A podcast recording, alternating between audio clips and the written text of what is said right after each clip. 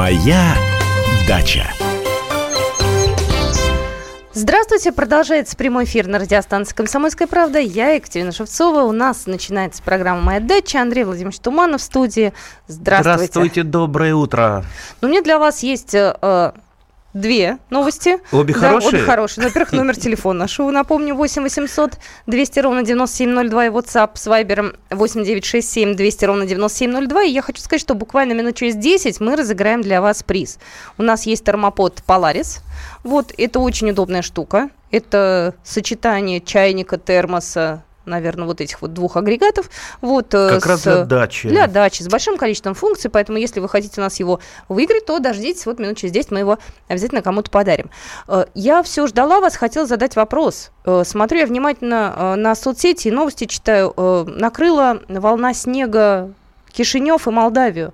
И, знаете, больно было смотреть на цветущие, там, не знаю, там яблони, но все-таки это южнее Москвы, да, и, в общем-то, там уже тепло было. И вот сейчас аномальный совершенно снегопад. И здесь, э, наверное, пострадают и дачники, и садоводы все-таки, потому что, ну, снег такой, знаете, натуральный, как зимой. Вот ну, такой прямо. Снег не самое страшное. И холод, естественно. Все-таки холод страшнее. Если снег выпал на ветви, Э, на ветвях лежит, то это как хоть какая-то защита от э, мороза. Так он самое, цветы же упал, в том-то и дело, самое цветы все страшное это, если подмерзнут пестики, посмотрите внимательно, лучше через увеличительное стекло, если пестик почернел, значит все, урожая не будет. Ну, урожая не будет, э, но растение, скорее всего, отойдет, даже если листочки молодые подмерзнут. В принципе, растения нормально восстанавливаются, так что э, паниковать не надо. Единственное, что мы можем потерять, это вот э, урожай из-за подмерзших пестиков. На самом деле там э, чрезвычайное положение было вчера, там очень серьезная ситуация, но вот мне было очень грустно смотреть на цветущие вишни, на цветущие яблони, которые покрыты такой шапкой снега, и, к сожалению... Ну, к сожалению, погода нам преподносит... Э, Неприятные вещи Неприятности такие. регулярно. Мы вот в такой зоне, если бы мы жили на Кубе, снег там выпадает, наверное, раз в тысячу лет, скорее всего, вообще не выпадает. Но вот у нас выпадает регулярно. Регулярно, регулярно бывают весенние заморозки, я не припомню года, чтобы весенних заморозков возвратных не было. Поэтому к этому надо быть э, готовым. Если заморозки, они ну, не такие фатальные, мы можем их в принципе преодолеть. Особенно мы, садоводы-любители. У нас все-таки там не гектарные плантации, а защитить одно, два, три, четыре дерева мы всегда сможем с помощью каких-то подручных методов. Ну, в Москве, Подмосковье, в средней полосе погода вполне э, для конца апреля так скажем, традиционные а у нас, кто и майские знает, бывают. что будет? В Подмосковье заморозки до середины июня могут быть, ну, могут хоти, быть. Хотите, я скажу, что будет? Ну, по крайней мере, в Москве, Подмосковье, в средней полосе, в Владимирской области, в Тверской области обещают на майские праздники потепление 14 градусов и выше. Это очень хорошо, потому что как раз на майские праздники большинство дачников едет на свои дачи, чтобы работать. Э, Э, так что работать, когда солнышко, когда тепло, гораздо интереснее, гораздо лучше для организма, чем на холоде, на ветру. Ой. А какие обязательные работы нужно запланировать на вот эти последние дни апреля? Выходные, кстати, будут следующие теплые, 18 градусов уже, уже будет нормальная погода. Что нужно запланировать? Обязательно. Обязательно. Угу. Ну, вообще сеять холодостойкой культуры, сеять уже обязательно пора, потому что хочется все-таки ранний урожай. У меня вообще редиска вовсю колосится в теплице, э, то есть она взошла, и я вот каждый, э, каждый приезд ее еще подсеиваю, там редисочки, салатика, чтобы э, всегда она была вот так вот волнами накатывалась, всегда молодая, всегда вкусная, всегда хрумкая, всегда витаминная. Свеклу посеял, морковку посеял, э, лук, вот не успел просто, э, лука не, не, не было под рукой, севка, вот я думаю, э, завтра посажу лук, горох посеял, опять же, горох я тоже не одновременно сею, а кусочками. Горох, кстати, холодостойкий, он практически не боится мороза никакого, Поэтому проращиваю и так вот подсаживаю потихонечку. И будет он также у меня волнами э, плодоносить. Люблю очень горох, и всем рекомендую его посадить, особенно тем, у кого есть дети маленькие. Они просто горох обожают. Молоденький, вкусненький, сладенький. Э, ну и, конечно, если не успели еще обрезать растения, есть еще время обрезать, можно еще попрививать. Э, так что работ на даче ну, настолько много. Просто вы меня ставите в тупик, а что надо сделать? Э, тут вот настолько много надо сделать, это я там вот просто самое-самое важное сказал, а так, э, как я люблю повторять, это вот куда взгляд не упадет на даче, там надо вот присесть и, и работать, не вставая. К сожалению, много очень дел, а может быть, к счастью. У нас есть звонок уже. Анна, здравствуйте. Э, добрый день. Добрый день. У меня к Андрею Владимировичу такой вопрос. В 2015 году осенью я посадила груша, грушу «Брянская красавица» в Подмосковье. Э, ну, э, прививка была сделана грамотно, насколько я поняла. Груша представляла собой ну, достаточно хорошо развитое растение. Но за то время, которое прошло, она вымахала у меня практически на штамп более метра. И сверху, как метелка. Ничего я не обрезала, не перекармливала в почве, в общем-то, не так много уж питательных веществ для ускорения ростовых процессов. Что мне вот нынешней весной сделать с этой грушей? И нужно ли что-то делать? Ну, я бы начал ее формировать. Вы говорите, как метелка. Я так понял, что такая она неаккуратная. Вот э, что вы подразумеваете под словом ну, я метелка? имею в виду, что э, вот штамп голый практически. Я не обрезала ее, потому что я а какая, какая высота штамба? Высота штампа около метра уже. Ну и нормально для Нормально, груши, да конечно, нет, ну даже нормально. больше метра, наверное. Ну, ничего. Я просто думаю, как она дальше еще пойдет в этом году.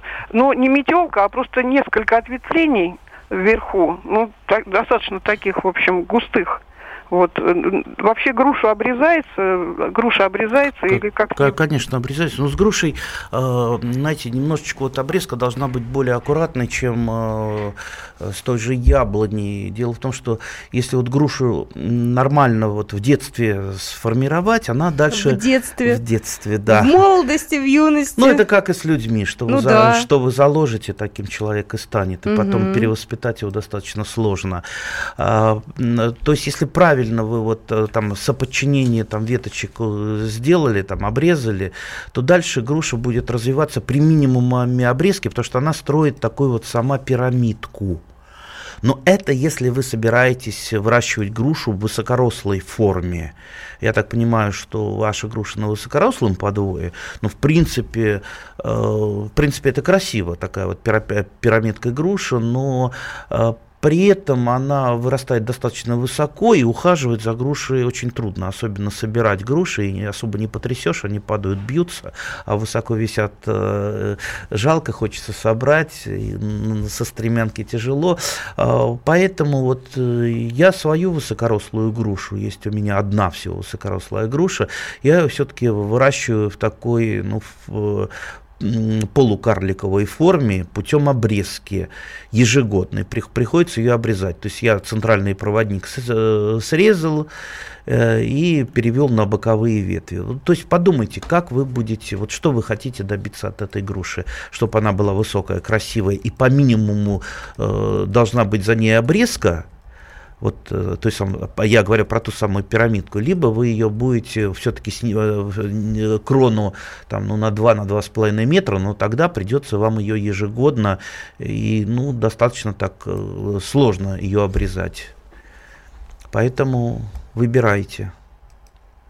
Ну, я надеюсь, ответили на вопрос про грушу, ну, да? Надеюсь, да. А, номер нашего телефона эфирного 8 800 200 ровно 9702. А, кстати, Андрей Владимирович сегодня принес с собой Иву, ту, которая нашему слушателю была ой, обещана ой, сегодня. красивая какая, вот она.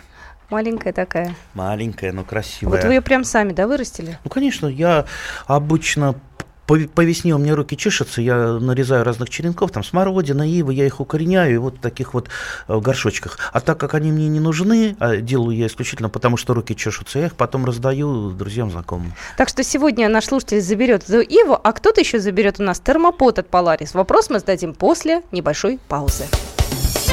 Моя дача.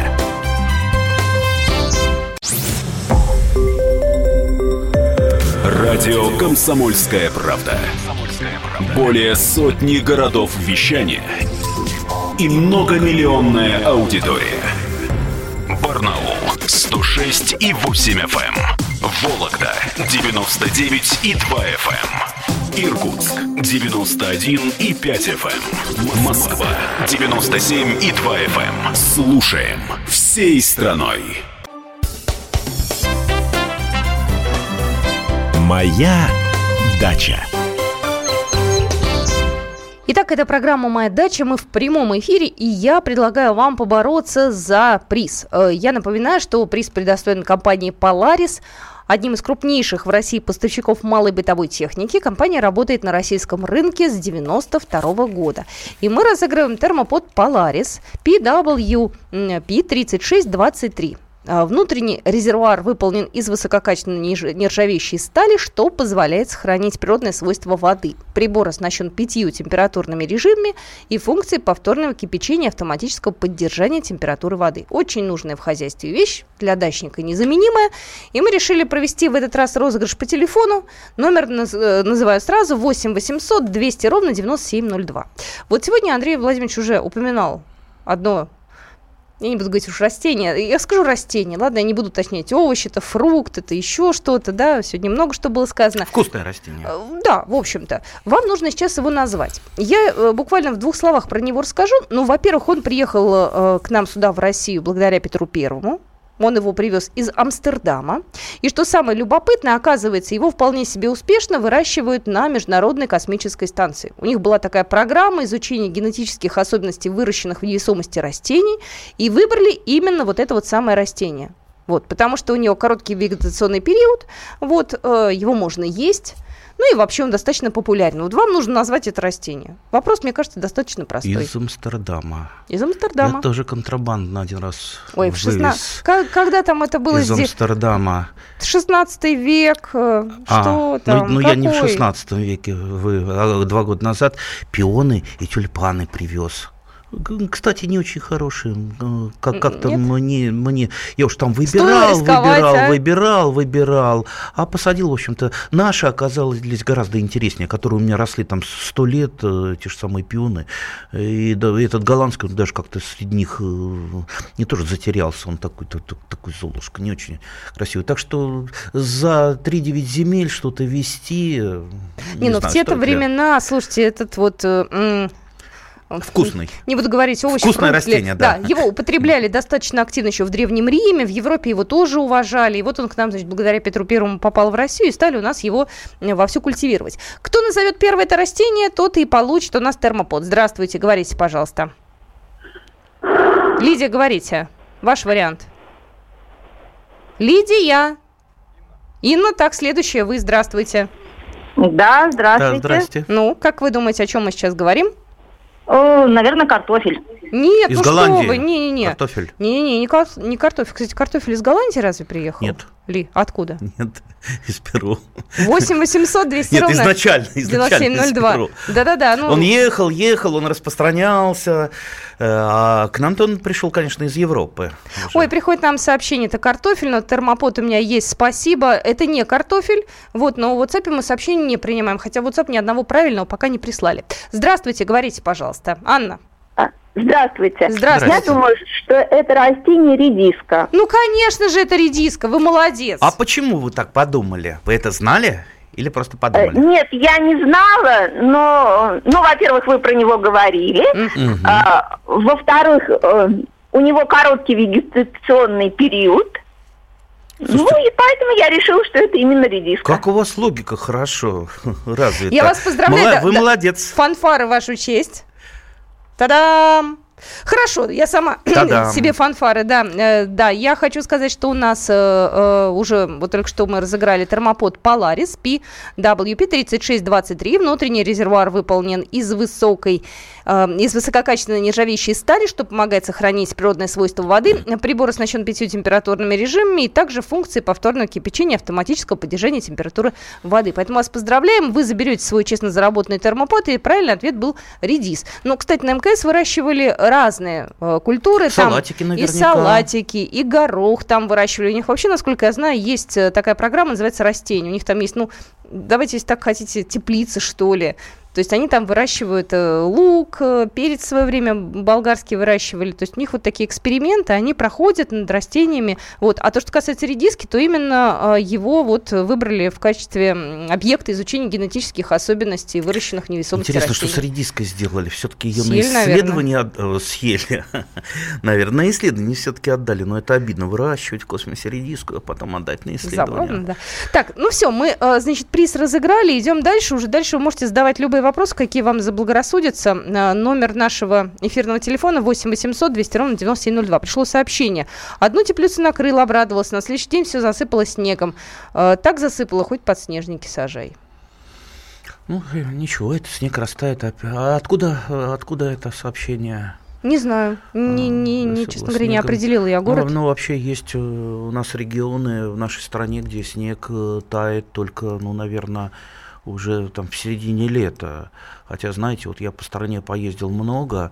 Я, например, даже в городе Певек, а это далеко за полярным кругом, это самый такой северный город мира, Певек, это Чукотка. Угу. И там я нашел человека, который выращивает редиску в открытом грунте. В открытом грунте. А вы что-то э, в Фейсбуке выкладывали фотографию какого-то растения, вы его выставили за окно. Это что было и что у вас замерзло? Не за окно, это просто я а, оставил окошко открытым, а на подоконнике mm. стояли как раз возле этой щели баклажанчики. И он э, так это самое паник. Ну, я, естественно, его тут же окно закрыл, обрызгал его водой. Кстати, обрызгивание водой очень э, хорошо помогает растению восстановиться, если вдруг оно немножечко подмерзло. Вот, Он кстати, меня отошел вот, кстати, вот об этом я тоже хотела спросить. Что делать, если растение пострадало, как его спасти? Резко отогревать надо. Ну, я полагаю, что не если надо, дерево не, на улице, с ним, конечно, сложно. Может, укрывать чем-то. Я не знаю, мне ужасно жалко, когда вот мороз... Вот губит. обрызгивание водой – это наиболее такой э, способ помочь растению, наиболее простой. Хотя мне тут же советы начали писать, вы там вот стимуляторами какими-то обрызгаете. Ну, слушайте, ну я пойду из там пяти баклажанов э, там покупать стимуляторы какие-то разводить. Тем более, если выживет, то угу. и так выживет без стимуляторов. А если он и так выживет, зачем мне нужны какие-то стимуляторы? Поэтому, ну, я как-то не очень люблю эти игры с, с усложнением э, задачи. Вот просто обрызгал водой, и нормально, баклажанчики отошли, стоят опять веселенькие, хорошенькие, зелененькие. Вот э, сейчас их перед поездкой на дачу еще подкормлю. Давайте звонок примем. Здравствуйте, говорите, пожалуйста, Людмила. Здравствуйте. Да. Здравствуйте. Из Красноярского края вот у меня в саду растут две яблоньки клоновидные. Мне недавно их отдали, я пересадила. Но они стоят в разных, э, посажены в разных концах сада. И говорят, что если они в разных концах, то они плодоносить не будут. Еще у них подмерзли верхушки. Стоит ожидать от них плодов или нет? А вот что за сорта клоновидных яблоней? Почему вам их отдали, вот. интересно? Ну, сестра сад продавала и решила мне отдать. Угу. И сорта вы не знаете? Сорта не знаю.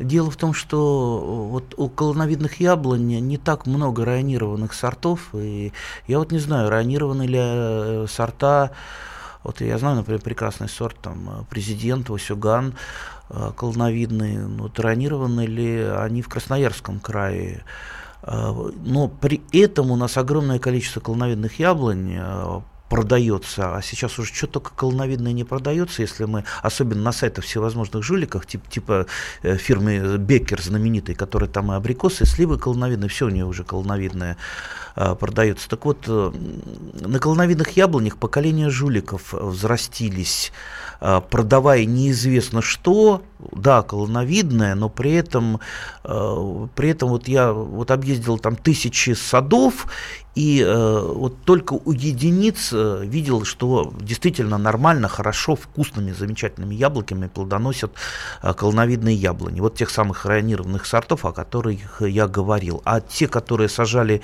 неизвестно что, просто колоновидное, вот оно либо просто так вот стоит, не плодоносит уже долгие годы, э, либо очень сильно подмерзает. Поэтому, ну вот насчет Красноярского края я бы немножечко засомневался, во всяком случае покопался бы в литературе э, посмотрел бы, да и не особо бы рассчитывал, потому что все-таки для Красноярского края, мне кажется, клоновидные яблони, там нет ранированных сортов. Я, конечно, могу ошибаться, не, не исследовал этот вопрос, но вы можете исследовать внимательно. Я поделюсь своими наблюдениями, проходя сейчас э, мимо там, ну, различных бывших клумб, я смотрю, что многие уже распаханы, там семечки видно. Вот. И некоторые уже начинают сажать газоны или засаживать газоны, формировать газоны. Вот вы мне буквально через две минуты после новостей расскажете, угу. как это правильно делать. Потому Конечно. что сейчас же тоже, э, так скажем, оттепель, уже все, уже можно, вряд ли будут там сильные заморозки. Вот, поэтому поговорим об этом буквально через э, пять минут в нашем эфире, как правильно уже посадить газон, э, как с ним обращаться, как его подготовить землю к посадке. Э, после новостей мы продолжим. Моя дача.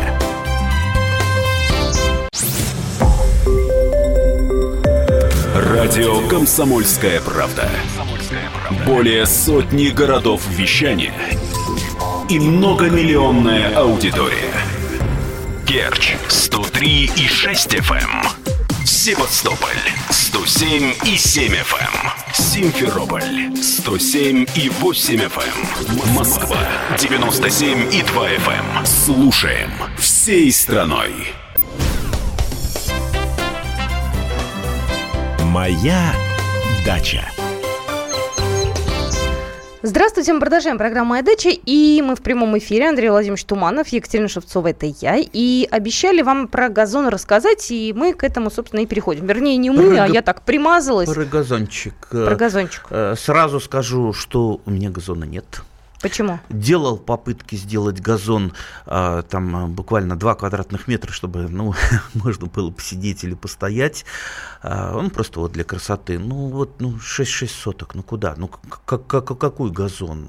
Еще же надо картошки посадить, э, грядки сделать, деревья и так далее. А для газона, во-первых, нужно как минимум Э, ну, там хоть сотку земли, чтобы это, по крайней мере, вот зеленая лужайка была. Нужно, чтобы солнышко было. Вообще газон это не так э, просто, как думают некоторые. Я знавал людей, э, которые говорят, ой, я посажу газон и ничего не буду делать на даче. А вы знаете, что за газоном-то, чтобы у вас был хороший газон, уходу-то иногда побольше, чем за садом. Ну, поменьше, чем за огородом, но иногда побольше, чем за садом. Угу.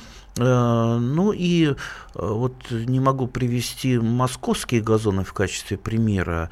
Э, внимательно смотрите, как сажают в Москве газоны. И никогда так не делайте. Почему? Что вот, э, Они рулоны раскатывают иногда, кстати. Ну, скаж, скажем так, в Москве это делается, скорее всего, для того, ну, у меня такое есть подозрение, скорее всего, там потратить деньги, потому что э, вот э, я вот сколько себя помню, там, там, там во, во дворе у нас там ежегодно сеется этот газон, ежегодно привозится что? Привозится торф, раскидывается сверху торф, иногда угу. с корягами, потом бригада гастробайтеров перекапывает землю, потом сеются семена, всходят хилые такие всходы, разочек там газонокосилка иногда пройдут, а иногда не пройдут, к осени это все уже засыхает. И весной можно опять новый газон сеять. То есть такая вот бесконечная работа. Сколько это стоит, даже мне страшно подумать. Вообще э, не хочется такую банальную английскую пословицу вспоминать, что э, газон, чтобы вырастить хороший газон, надо его один раз посеять и 150 лет постригать. Вот тогда будет хороший газон. Так вот, э, чтобы сделать хороший газон, надо подготовить, естественно, хорошую там, площадку, подготовить почву. Не абы что, а по крайней мере внести какую-то органику. Не торф, как вносят в Москве, или непонятную какую-то э, черноватую субстанцию вроде грязи неопределимую, а все-таки... С аммонитами 150-миллионнолетними, как у нас в районе, например. В районе, да. Они же там уже и деревья посадили, А выдается-то все это за органику, за органику, аммониты и и прочая гадость, э, я имею в виду вот эта вот земля, это, наверное, как, как какой-то сапропель э, был. Сапропель, в принципе, можно вносить, ну, то есть вот отложения донные, но, опять же, это надо умеючи делать и не заменять сапропелью э, грунт-то. Ну, ладно, опять газону. Ну, как минимум, чтобы посадить, делать хороший газон, надо подготовить почву, чтобы в почве было все, чтобы была там органика. Все-таки мы, не, мы посеем газон, мы не будем его потом перекапывать для того, чтобы вносить органику. Поэтому заправить надо хорошо газон. Надо уничтожить сорняки каким-то, ну, во время перекопки, выборка корней, все не выберешь. Поэтому лучше дождаться, пока сорняки э, прорастут, отрастут и обработать э, теми же самыми гербицидами, чтобы уничтожить и корневища. На газоне, кстати, вернее, перед тем, как газон сажать гербициды я вот э, рекомендую всем применять, ничего тут страшного нет. Проблему с сорняками, по крайней мере, мы э, закроем. Ну и потом сеется газон, поливается и постригается.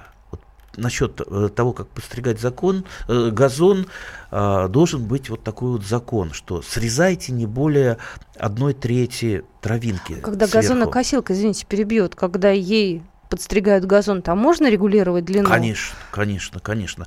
Так вот, э, лучше постригать газон чаще, но не на небольшую высоту, чем редко, но э, много. Просто после, если вы редко постригаете и много срезаете, ну, у, у, у травы ну, такой вот шок, э, она себя плохо чувствует. Ну, то есть, понимаете, нужно очень аккуратно и без экстремизма заниматься газоном, но регулярно. Регулярность э, в газоностроительстве – это самое-самое главное. Номер телефона 8 800 200 ровно 9702. Петр у нас на связи. Здравствуйте. А, здравствуйте. Здравствуйте. Петр Ижевск. Э, у меня вопрос такой. В прошлый раз э, до моей смс, как говорят, не дошли, видимо.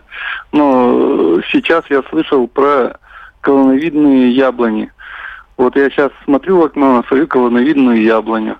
Она э, была зайцами погрызена, э, в засухах жила.